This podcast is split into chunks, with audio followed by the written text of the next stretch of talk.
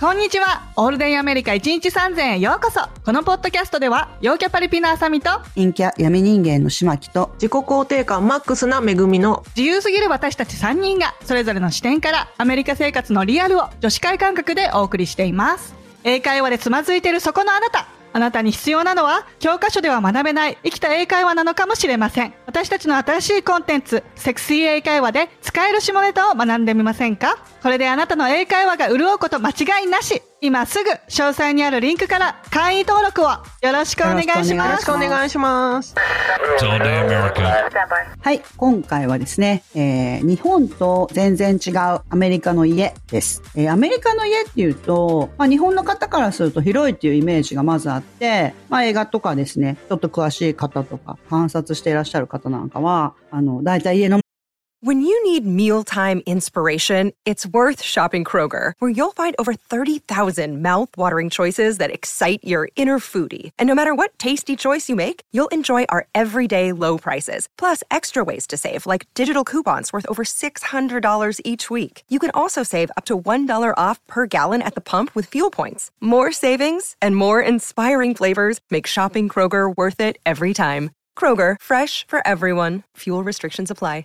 前に芝生があって、家の、あの、前側ですね。道路の側には塀がない家が多いですとか、あとまあ、バックヤードって言って、あの、家の後ろ側ですね。道路と反対側の方にある庭の方には、プールですとか、バスケットボールの、まあ一面とは言わなくても半分のコートみたいなものがあったりとか、そういうイメージを持ってらっしゃる方が結構いらっしゃるんじゃないかなと思うんですけれども、まあ、単純にちょっと広いだけじゃなくて、日本とそもそもちょっと構造が違ってたりするんですよね。まあ、そういうことで、今回はそのような違いについてお話しできたらなと思います。えーっと、まず、アメリカの家って、なんか、あれなんですよね。築年数が思った以上に、そもそも立ってる家が多いですよね。なんか、うんね、かなり。り、なんていうんですか、1960年代だとか、結構お家古い家が多いなって思うんですけれども、まあそれもあって、あの構造とかもちょっとやっぱり違うんじゃないかなって思うんですけどね、それをアップデートしながら住んでるっていう感じですよね。うん100年前の家とか普通に売りに出てますからね。そうですね。あーすごく一般的ですよね。うん、一般的。結構ネイバーって言ってその一体によってデザインが結構一緒だったりしないその家の作りっていうか、うんうん、うん。一緒なところが多いイメージ。私が見たところはね。なんかね、私が知ってるのは、外は似てるんですよ。うん。外観はなんか色だとか、そういうのは結構似せてるんですね。雰囲気は全部外見の家が似てるんですけど、いざ中に入ると結構バラバラだなって思いますね。ああ、そうなんだ。うんまあ場所にはもい結この構辺よるはっでてすこよ。とだね。はい。うんまあ場所にもね、絶対よると思うんですよ。う。うんん。なんか私が見たところだと結構ね、中身もこう、ここがトイレ、ここがリビングルーム、ここがキッチンとかが大体一緒なところが多かったりするんだよね。なるほどね。でさ、はいやっぱりさ、アメリカの家の構造で困るのがトイレじゃないうんトイレ、とバスルーム、うえーんシャワールームの構造、わ かる。あの、バスタブの浅さ。うん、そう、なん、なんなんでしょうね。あの、 ね、アメリカの人の方が大きいんだからって思っちゃうけど。そうそうそうそうそう、背は高い人が多いんだけど、みんなシャワーしか浴びなくて、なんかこう、うんお風呂っていうものをあんまり重要視されてないのかなって思った、私は。うんそうですね。 なんか、うん日本人って、あの、温泉があったりとか、こう、お風呂は楽しむものみたいな、ゆっくりするものみたいのがあるから、はやっぱ、日本で育ってる私たちは、あの、お風呂にね、お湯をたっぷり溜めて、浸かりたいんだよね。う ん。ね、ザーってやったりもしたいですけどね。だけど、そうそうそもそもね、アメリカのバスタブって貯めるようにできてないですよね。そうそうそう貯めることを前提としてないですもんね。うんただそこうう、お湯がこう、溢れない、漏れないように、 受け皿みたいな。そうそそううそそううそう。だって溢れたら大変ですもんね、あの掃除。そう、溜められても20センチぐらいじゃないそうそうそう。夏の。 寒い。浅いですよね。うん、浅い肩とか。だってうん私とか、全然背小さいのに、うん。その私が結構頑張ってぐっとお風呂の中に引っ込まないといけなそいう下にみたいな。下にはそうへばりつくみたいな感じで、ね、そうそうそう滑そう。らないといけないよね。ううんんそういうお風呂が一般的じゃないですか。だから、そうそうそう。あれ何なんだろうって思います、あとなんかシャワーだけにしても、そのシャワーうんも狭くないですか。 アメリカ人の体格にしてあうんうんうんうはんこんな狭いのみたいな。そうそううそんう。だから旦那がいつも頭が飛び出てるから、すごいわか大る変わ。かる。低いですよ ね。シャワーが設置してあるところが意外と低いんですよ。そうそうそうそう。そうなんだよね。ねそうめちゃめちゃ困るわかわかもうきっちり洗うことを考えられてないですよね。そうそうそうそうかそう。もうんもうバッと入ってバッと終わるみたいな感じで。うんあの、こっちってさ、お湯をタンクに溜めてて、そこがヒートアップされてて、そのタンクのお湯全部使っちゃったら、もう、あの、水じゃん。わかるわかある。の、シャワーが水になっちゃうから、うんやっぱり家族4人いると、どう入るかが結構、スケジューリングがああ、うん確かにね 勝負になってきて、そうか、そうか。そうそう。なんか、私はできる限り、昼の子供たちがいない間に入っとくのね。なるほどそねうしないと、あの、みんなが夜学と校かからでき帰ないっもんねてきて、そうそうそうそう。あの、うんとりあえず娘入れといて、それから息子のレスリングとかのその、習い事に連れてって、で、習い事から帰ってきたら息子が入るでしょその後多うんうんう分、ん旦那も帰ってくるから、息子と旦那は立て続けに入ってもいけるぐらいの 感じだから、 3 3人は無理だね。2人だね。なるほどね。特に髪の毛が長い組とか無理ですよね。そうそうそうそう、うん無理そうだ無ね理。うんああ、私なんか熱いお湯が好きだし。いや、わかる。私も暑いのが好きなんです よ。私も好きですあ。うんあ、の、うち実はあの、あれなんですよ。タンクレスウォーターヒーターって言って、あの、瞬間湯沸かしみたいなやつあるじゃないですうか。んうんうん。日本みただいなかやらつだ。使い放題なんです。熱いお湯いいですね。ああでいい。そう。だから、なんていうの前、この家に住んでた人が嫌だったんでしょうね、きっとタンクが。 だから、あそれであ、変変わってて、で、それがガレージに入ってるんですよ。で、うんあの、最初、引っ越す前に家選んでた時に、これ何って言ったら、これタンクレスウォーターヒーターって言って、あ、これ、これ、リンナイって書いてあって、あ、リンナイかあなあこれ日本のやつだ。普通に日本の、そうそうそう。あ の、普通に、なんていうの、その瞬間湯沸かし器ですよね。それの、なんか、まあ、めちゃめちゃ大きい、なんていうの、こっちやっぱり家でかいじゃないですか。お風呂2つとか3つとかあるし。そう。だから、ら、あの、それで、これがついてるって言われて、ああ、だからすごい大きかった。その、まあ、引っ越した先で別に変えてもいいんですけど、その、ガレージの中にタンクがあるのね、変えてもいいんだけうど、んでも、何をどう使おうがお湯がずっとあるっていうのはありがたいですよね。ありがたい。やっぱ日本の製品はいいんだね。うんそう。だから日本の人はうんね、やっぱりね、分かってないけど、いつでもお湯が出るっていう のは、意外とアメリカではね、アメリカの普通の一般のお家ではそう普通でもないんですよね。いつでも出るってわけではないみたいな感じ。ありがたいことですよね、本当。ありがたいよ。うん、あとやっぱアメリカでは、その日本のバストイレの機能すごいっていうこと結構もう広まってきてるから、あのうんウォシュレットがね、うんうんうんあのアメリカでも人気だったりとかするし、そうですね。うんうん大事。やっぱウォシュレットがないと、なんか不安だよね。 なんかちゃんと綺麗になってない気がしちゃう。あうんあ、そっかそっか。いやー、そうですよね。なんか、うちは実は私つけてるんですけど、ウォシュレットみたいな。うんうんうんなんていうのウォシュレットですね。みたいなって言ったらあれだけど、うんウォシュレットつけてるんで日すけど。本のブランドじゃないけどね。うん。そうそうそそううそそうそうう。結構簡単に手に入るよね。今時た。くさんあるんですよね、今はね。うん自分でつけれるやつ。そう。でも、それでもやっぱり一般的ではないですよね。あんまりね。そうだね。一うん般ない的おでは家がな多いねい。し、うん。あと、うんあの、便座が冷たいですよね、アメリカの便座は。そうそう冷たい。実はね、この辺そこまうでんカバー寒くならないから全然不都合を感じないんですけど。あそうでしょう、うんそうなんです。私もハワイに住んでた時は全く気にならなかったんですけど、オレゴンに来て、冬寒くて、 お尻がもう、そうそうそうこれでヒャってなって、心臓発作になるんじゃないかって思うわなかるるなる。しかも夜中とかね。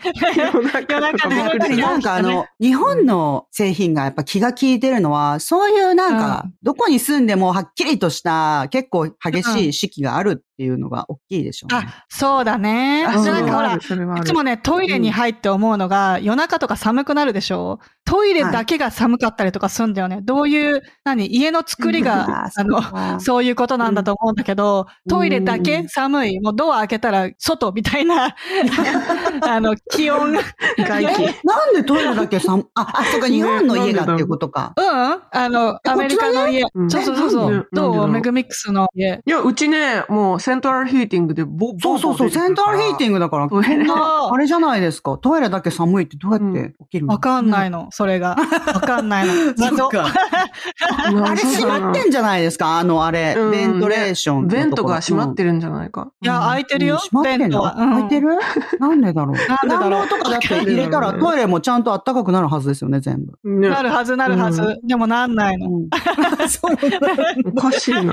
わかんない。あ、そっか。うんいやまあまあ構造結構そうね、違うんですよね。そうそう。あとうん私構造で言うとアメリカ来て思ったのは、多くの家に地下室があるじゃないですか。なんかそれが面白いなと思はいいまはしいた。。あるある。ね。楽しいですよね。地下室って言っても、地下あ室の、あ、本当に私地下室結構苦手大で、好き本当です怖いか大好き。うん、私怖い。窓もないし、なんか、あの、地下室っていうのが、きちんとこう、壁とかね、壁紙とかきっちりやって、床も張って、あの、普通はにいお部屋みたいにしてる家もあるかもしれないんだけど、私が見る、うんそうそう特にさっき言ったみたいな古いタイプの家だと、もうコンクリート打ちっぱなしみたいな。うん、確かに確かに。そうそう冷たい空間なんですよね。うん。そうそうそうそうなんか怖いことを想像しちゃうよね。そうう。ん物置とかになって。ってることが多いし。うん、物あとは置あのストレージにし洗濯て場とたか、りそん、な感じ。そうですね。電気つけないと真っ暗。うんうんうん。私の、うん、そう、真っ暗だし、電気つけてもなんか薄暗いみたいな。うん、わかるだわってか火るが。光が入ってくるところがないから。ないから、うん私の知り合いはそこ、地下をアトリエにして、あの、絵描いたりとかしてましたけど、よはいはいくできんなとそ思うって。そうなんかね、集中できると思う、地下室。私も結構実は好きで、あうんの、ああ、地下室好きタイプなんだね。好きなんですよ。でも今の家にはついてないんですよ、実は。で、ああそうなんだそう、でも欲しいなって。うん、でもなんかこの辺の家、結構地下室、カリフォルニアの家がっていうことじゃないかもしれないけど、あの、少なくとも、何、ベイエリアに来て、こっちでいろいろお家選ぶときに見ましたけど、い一つぐらいしかなかった地下室がついてる家。ああ、なんかトルネードが通るところは多いかもね。ああ、そっかそっか。うんそういうことね。そういうのは天気はあると思う。通らないからかな、あんまり。そうそうそう。ああ、そそっかそっか。なんか、地下室っていうのが、まあ、そんなにないっていうことと関係あるかどうかわかんないですけど、カリフォルニアって、その、なんていうの、ベイエリアですね。ベイエリアものすごいやっぱり家が高いんですよね。なので、うんそんなね、ああの日本人の方が思うみたいにね、広いお家とかっていうわけでもないんですよ。あの、うん一般的に、例えば、なんていうの、安価っていうか、まあ、安くもないけど、安いって考えられてるお家でも、やっぱりね、1億、2億ぐらいの価格がし、2億って言ったら、まあ、そこそこ高いですけど、まあでも1億ちょっとぐらいみたいのが、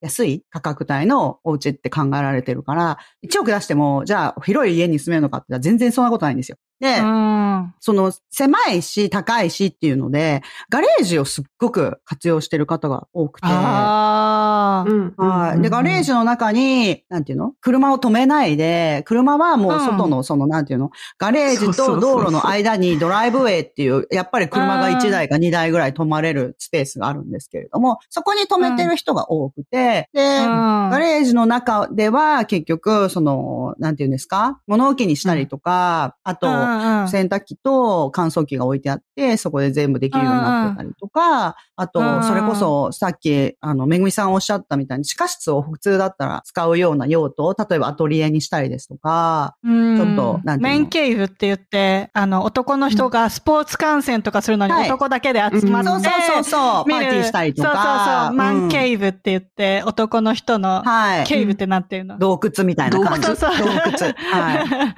そんな感じでやってる人いるよそうそうそういう風に使ってね。たりとかしてますうね。んだからなんかそこで、あの、エクササイズ、何、ジムみたいにして使ってたりとか、んうん、なんか子供の遊び場にしてあったりとか、ちょっとまあ、ガレージってあうんうれんほら、ドア全部開けちゃえば、あうんの、うんうん。すごいやっぱり明るいし、はい、だから結構、何、ガレージを活用してる方、仕事場に、アップルとかもそうですけど、仕事をガレージで始めたとか、ガレージでうん、そのバンド練習したとか結構いらっしゃるんですよね。あ、いるね。ガレージバンド。いるいるうん まさにガレージバンドうそん。うそうそうそう、なんかドラム叩いてる人とかもいますよ、この辺とかでも。なんかうるさいから、うん韓国だと。うん。うんそう。まあね、日本と結機構ね能が。そうなんですよ。よね。だからちょっと結構、まあ違う風に使ってる方っていうのは多いなと思いますね。うん、そうだね。はい。まあ、あと、まあ、ちょっとこう、機能的にも、さっき話が出たけど、AC ですよね。セントラルヒーティングとうかん。っていうのが一う般ん的エで。アコンですよね。うんはい、うんどこにいようが、家の温度が全部一緒っっていうお家がほとんどじゃないですか。そうだよね、きっとね見た。ことあないの、うちは、いあの、下からなんだけど、この下にベントってこう穴が開いてて、そこから出てくる感じなんだけど、みんなのとこもそう、うんうちもそう普で通す。は、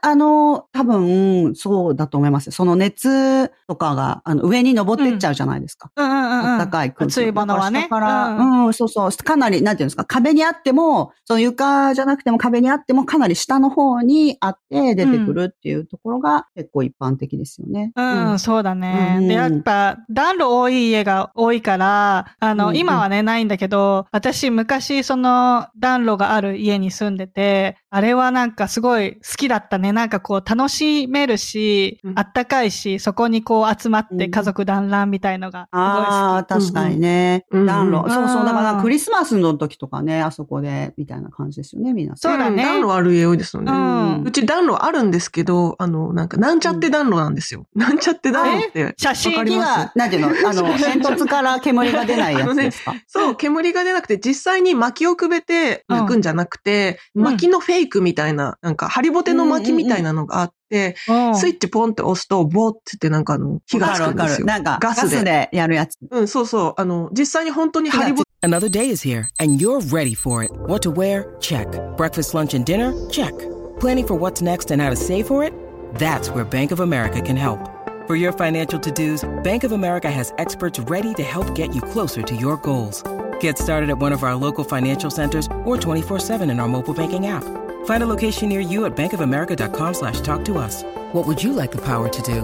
Mobile banking requires downloading the app and is only available for select devices. Message and data rates may apply. Bank of America and a member FDIC. 手の薪があって、そこあ入に、ってそるのんだ。中に、そこから火が出るんですよねそうそう、その中に、うんそうそう、火が出るんですよ。ポチってあなるほどあ私なるほもどねついてる、それ、部屋に。うんそう、ただそのポチが、ーうん。着火が結局あの電気でやるんですね。はいはい。おうそうそうそう。これ停電になったら使えなくて、うち あの、1年前にそれでできないんですかできないんですよ。であーきるようになってできないんだないの。多分安全上の問題でできるようになってなあー安全くて。そう。だから、あーのそうなんだもうね、全然その暖炉も外せないしね。だから、うん。あのなるほどねー、一、年前にアイスストームって言って、アイスストームってなんて言うんですか氷の嵐みたい氷のな。なんか、うんまあ、すとにかくすごい大災害があって、一週間ぐらい停電したんですよ。めちゃくちゃ寒うくんするよねて。いや、寒い寒えーだい。ちょっとそれ困りますよね、でも。なんでかもね。ちろんうね、んセントラルヒーティングも全部電気で管理してるか使えないら。使えないそうそう、使えないし使えなくなっちゃうじゃん。どうしたんですか暖炉もあるのに使えないしで、うんだから私たちはしょうがなく、あの、ホテルに避難したんですけど、あー暖炉があーあもうったそおれしか家、ないよね。そそう。あのー、昔ながらの薪をくべるタイプの暖炉があったお家は家でいられたって言ってましうた。ん、家でね、炊けばいいですからね。あの、そうだよねあと私もそれで発電救機われた置いといた方がいいと思う。あの、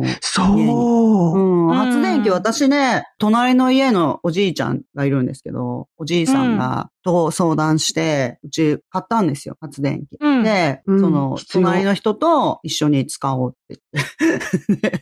シェアするんで。いいですね。そうそうそう。うんだから隣におじいちゃん一人で住んでるから、娘さんが帰ってくるんですけど、すごい、あの、遠い、違う州に住んでるから心配じゃないですか。で、うんその娘さんとちょっと仲良くなって、おじいさんとももちろん前々からあの仲良かったんですけど。だからちょっと、停電とかあった時心配だよねっていう話になって。あ、じゃあ私発電機買うから、その時は連絡しますよとか言ってたら、結局二人で一緒に買うことになって、大きいやつを 買って。仲良し。あーそうですよいよいね。そう、いや、でも本当になんか、あの、お互い一人暮らしだから、やっぱり、 近所付き合いして。そうだね。助け合わないと助け合わないとだねから大事うん大事。そうそう。だからもうすごういん家同士離れてるから、うん。長いケーブルとかも一緒にその時買ってテストとかもしてみたんそですけどうだね発電機ね、ううん、いるって思いますよ。必要だよ停電ね。ありますもん思いますよねね。ちょ、ちょっとね。うん、結構あるある。ある。結構さ、そうこっちってあの、一つ一つの家が大きいじゃん。その分さ、はい庭も広いんだよね。うん。ねうんうん皆さんもご存知の通り、旦那は、あの、草をスプレーとかする、うんなんつうの、仕ス事ペシャリストだかされてら、ますそうそうそうそう、うん庭に関してめちゃくちゃ詳しいわけよ。ね、おーあの、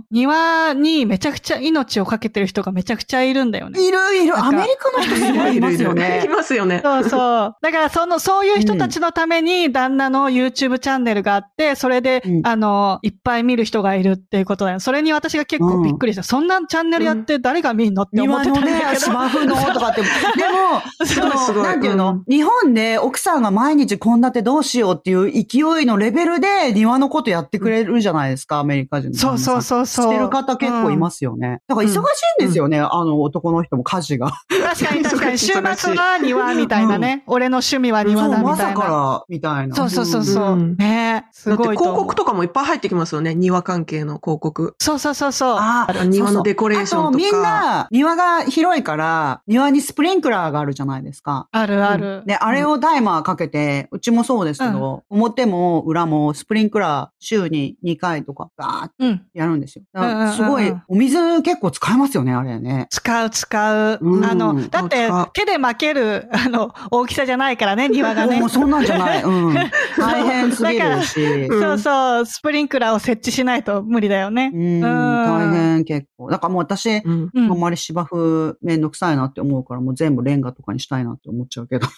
でもなんかほら、ね、ネイバーってその、だから、サブディビジョンとか、その、地域によって、こう、うん緑の庭がこうなってないといけないとか、ルールがあるんだよあね。るんです。だから、うんそうそうそうそれにあるんです従よね。わないといけないんだよね。もう、しかもあれ、うんそう草が長くなりすぎたら怒られるんですよね、すごく。そうそ怒うられるそうそう怒られるだから、ちゃんと刈らないといけないし。うんそうそううちも街路樹の木の枝が伸びすぎてるから切ってくれって通知来ました。あー、本当。うんうん、そういうのもあるよね。来るよねうんうんうんうんうん。ああ、そうなんですよね。庭がで広いっていうのもあるから、追加で庭にポンって建物とか作ったりとかあったりとかしませんあるある。うん。あれいいですよね。ううんんそう、なんかあそ子供の遊び場とか、うんあのゲームルームとかってなんていうの、ビリヤードとか卓球台置くために別のうんうんうん離れみたいなやつを作ってあったりとか遊ぶように、そういうところは結構多いなって思います。いいよね。うんパンデミックになった時に、庭に仕事場を作っちゃう人っていうのはすごい多いなと思う。あ、わかるわかへる。ーあの、天気もいいし、みたいなね。家にずっといるのは辛いし。あそうそうそううんうんで、うんなんか、そう、うちもほら、結婚予定で彼とお子さんが来る予定なので、うん今年。だから庭に、ちょっと私今、パンデミック以降ほとんどもうずっと家から仕事してるから、うんだから庭に今作ろうと思って、ちょっと見積もり取ってるんですよ。うん、大いい事ですね大事。だって、うんそれを、だから、あの、家で見なくて済むっていうか、家の中に子供たちを閉じ込めとくと大変だから、あの、そうそうそ本う当外に一歩出たら遊び場があるっていうのはすごいね、楽。うんもうなんか、家の中で走り始めたら、ほら、外行けみたいな感じで済むから、うんでそうですよねこう囲まれてれば、うんほら、うん何誘拐とかもされないし、みたいな。危なくないしね。うん。そうそうそうそう。うん。うん。オレゴンだと、あの、タイニーハウスって言って、その追加でうんトレーラーハウスのちっちゃい版みたいな小さいおの、そうそう、庭につけてうんうんうん、で、それをね、Airbnb で貸し出したりしてる人とかもいました。あー、なるほあどーね。民いいグ泊で。ッドアイデア。ううんんそう。でそれでねまあ、回収で月き、ますもんね。なんかちょっとね、そう、かなり、そう、かなり回収できるって言ってて。ううんんいいですよねね。うん。あとね、私ね、ね、その追加の建物で最近すごいなって思ったことがあるんですけど、はい。あのね、家にハンガーって言って、なんだ、飛行機の格納庫がついてて、ああ、でわかる。でうん飛行場もついてて、エアポートがついてる。すごい。そうえーやば そうそういうお家スがあっケールて。が違う。だからそのエアポートは、そのサブディビジョンっていうか、その、なんていうのかな、コミュニティ20軒ぐらい家があるんですけど、そこの、その20軒はみんなその家に個々でハンガーがついてるんですね。で、みんなああの、の、そう飛なん行だ機を2台とか持ってるんですよ。で、へーその各家のハンガーから滑走路に伸びてく、あの、タクシーってなんて言うんですかまあ、えっ、と、飛行機がゴロゴロゴロゴロって。ぐるぐるそうそう、回動れるいて、うんそう、動いてって、で、滑走路まで行って、で、飛行場から飛び立つっていうことができるようなコミュニティに住んでる人がいて、遊びに行かせてもらったんですけど、すごごすごかった。別世界ですね。やば。別世界、それは。ねそこはやっぱりちょっとアメリカっぽいですね、そう、旦那さんがね、あの、結構アメリカのメジャー系のパイロットで、だからできるんですよね、あーそういうまあことがね。ああ、うんそういうことだよえ、ね。でもなんか、うん。 普段飛行機座って乗ってて、休みにも乗りたいものなんですね、そうやって ね。それにちょっとびっくりした。結構ね、あの、現役でもう、それこそ毎日飛んでるとか人は、じゃなくて、そこに住んでる人たちはね、うん結構リタイアした人が多かったですね。ああーなるほどねなるほどね。そうそうそうあそうーリタイアして、でも飛行機乗りたいなみたいるほどな。なるほどだから自分であのあ、飛そ行れ機も、はわかるわかる。うん、それはそう確自分かでに飛行機も整あ備のして。乗りたいかもしれない。あー、素晴らしい。そう、だから週末は飛行機で、ワシントン州まで行って朝ごはん食べるとか言ってましたよ。あ、楽しそ羨う。でもましいそれすごいいいですよね。なんか、ね何それと思っ最て高。の老後。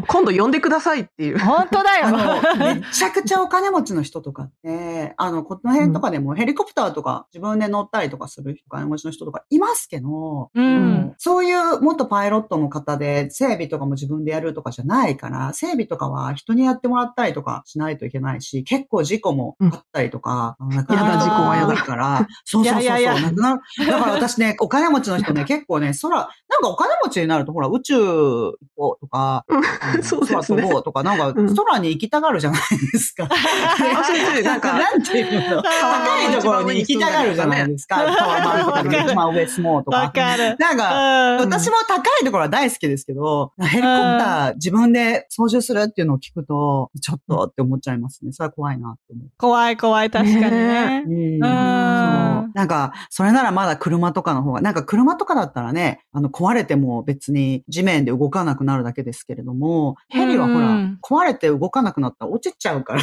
落ちるもんね。うんそうそう そう。そう終了だもんねやっぱヘリはね、うん結構事故多いですからね。そうなんですよ。あ、そっか。そうそう。あ、そうそう。なんかね、アメリカのお家って、新築よりも中古の方が安全だから、普通に、なんていうの近さだけど、誰かが住んだ家みたいなのの方が、あの、好まれたりしませんか、え、なんうでんなんあります、あか、ります。新築だと、あのね、うん結構ね、誰かが住んでみたことがないと、なんかここが壊れたとか、あそこが壊れたとか、最初の2、3年はね、あ修理ばっかりなんですよ。ーそう。なるほどね。そうまさにそそれれうんそれがすごい多いの。そうう。んだから、うんなんかその、それこそ、あの、ちょっと床が歪んできたりとか、そういうこととかってあるんですって。うん。でそっも、か住んでみないとわからないから。結。構さ、施工がずさんなんですよね。そうそうそうそう。ああ、そうだね。うん、うん作りがね。みんな家、自分で直したりとかするからね。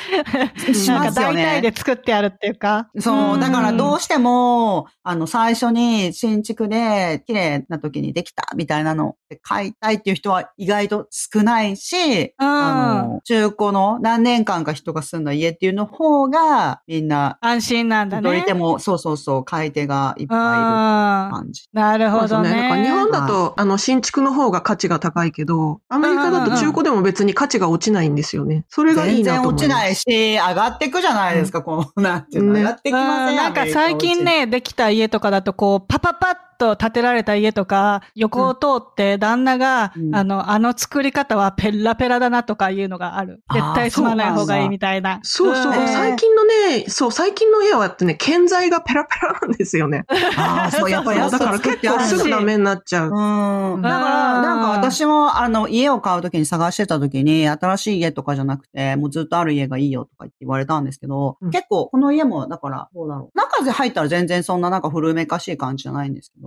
うん。もうそれこそ、だから60年代とかのお家だから、60何年とか経ってるわけですよね。で、うあんの、。でもね、すごい気がついたのがね、あのね、やっぱり家の中のものはいいですよ。床もすごい、その、うんあの、木の床ですけど、なんうかん、ちょっと色を変えようかなとか、一回ちょっと全部削り直してみようかなと思って、なんか床の施工する人を呼んだんですけども、すごい分厚くて、やっぱ昔の家はいいですね、みたいなこと言ってましたもん。そあのー木もすごい分厚しっいかりてるんしだ、ねそう、たっぷり使ってあって、で、キッチンそうも、なあんですよの、リモデルしたんですよ。なんかオープンキッチンにしたんですよね。その時に来た人が、このキャビネットは、もうこんな分厚い木が使ってあるキャビネットは久しぶりに見たみたいなこと言ってってて、うんほら、うんそうなんですよ。何そう、だからどんだけ、そうだねなんていうの、その表面をわーって削って色を塗り直しても、もうこれは何回も何、もうこのままキープしてくださいみたいなこと言われて、そんな立派なキャビネットドアとうんキャビネットは久しぶりに見たみたいなことを、そのおじさんがすごい言ってて。